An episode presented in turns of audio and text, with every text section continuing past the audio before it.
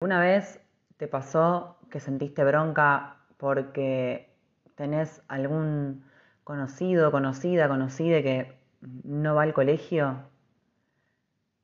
¿Alguna vez te indignaste porque están marginando a alguien simplemente porque no es blanco? Como esta podríamos hacer, obviamente, un montón de preguntas.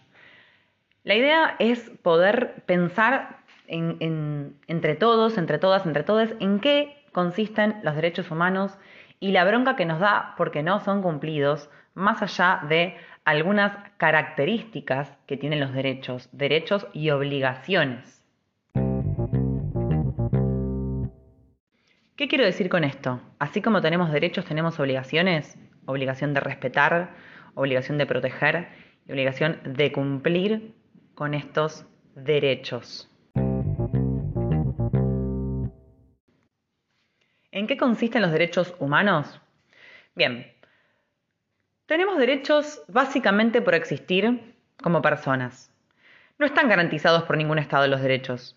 Son universales, son inherentes a todos nosotros, nosotras, nosotres, con independencia de la nacionalidad, el género, el origen étnico o nacional, el color, la religión, el idioma o cualquier otra condición.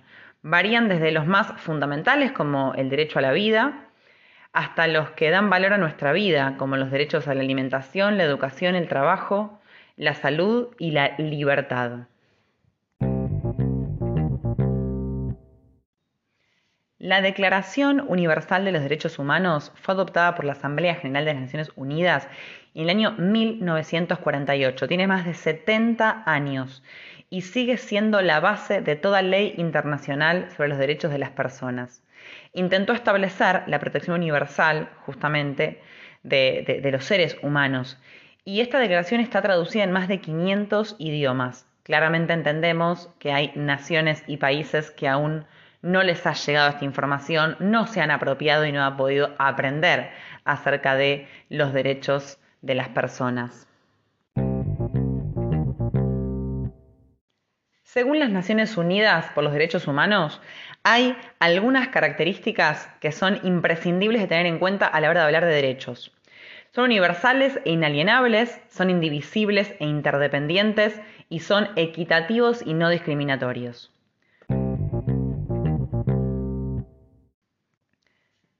También menciona que es indivisible e interdependiente.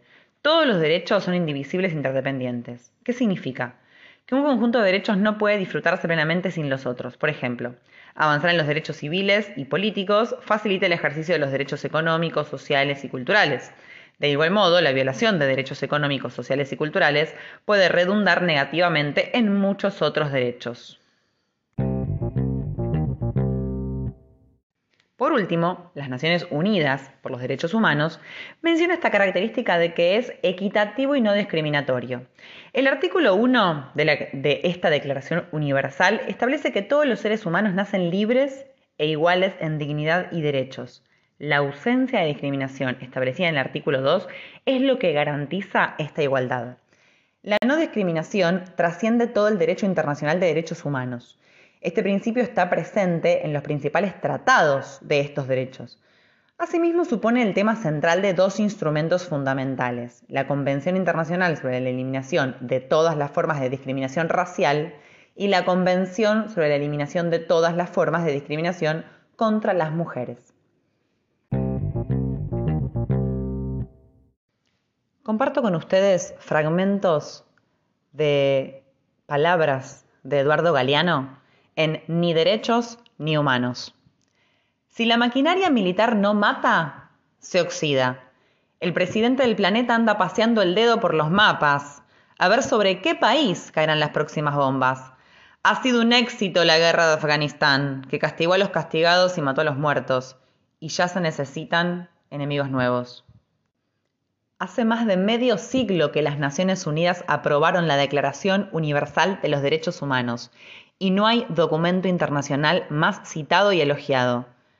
No es por criticar, pero a esta altura me parece evidente que a la declaración le falta mucho más que lo que tiene.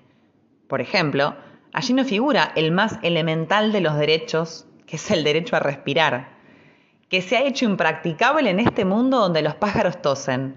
Ni figura el derecho a caminar, que ya ha pasado a la categoría de hazaña. Ahora que solo quedan dos clases de peatones, los rápidos y los muertos.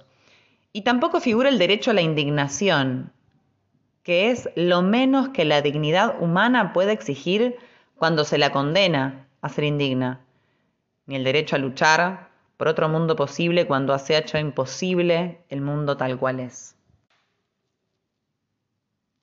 La declaración proclama la realidad traiciona. Nadie podrá suprimir ninguno de estos derechos, asegura el artículo 30, el último. Pero hay alguien que bien podría comentar. ¿No ve que puedo? Alguien, o sea, el sistema universal de poder, siempre acompañado por el miedo que difunde y la resignación que impone. Y el derecho a la duda es también un derecho humano. Al fin y al cabo, aunque no lo mencione la Declaración de las Naciones Unidas. Gracias a todos, a todas y a todes por haber llegado hasta acá. Nos escuchamos la próxima. Un beso.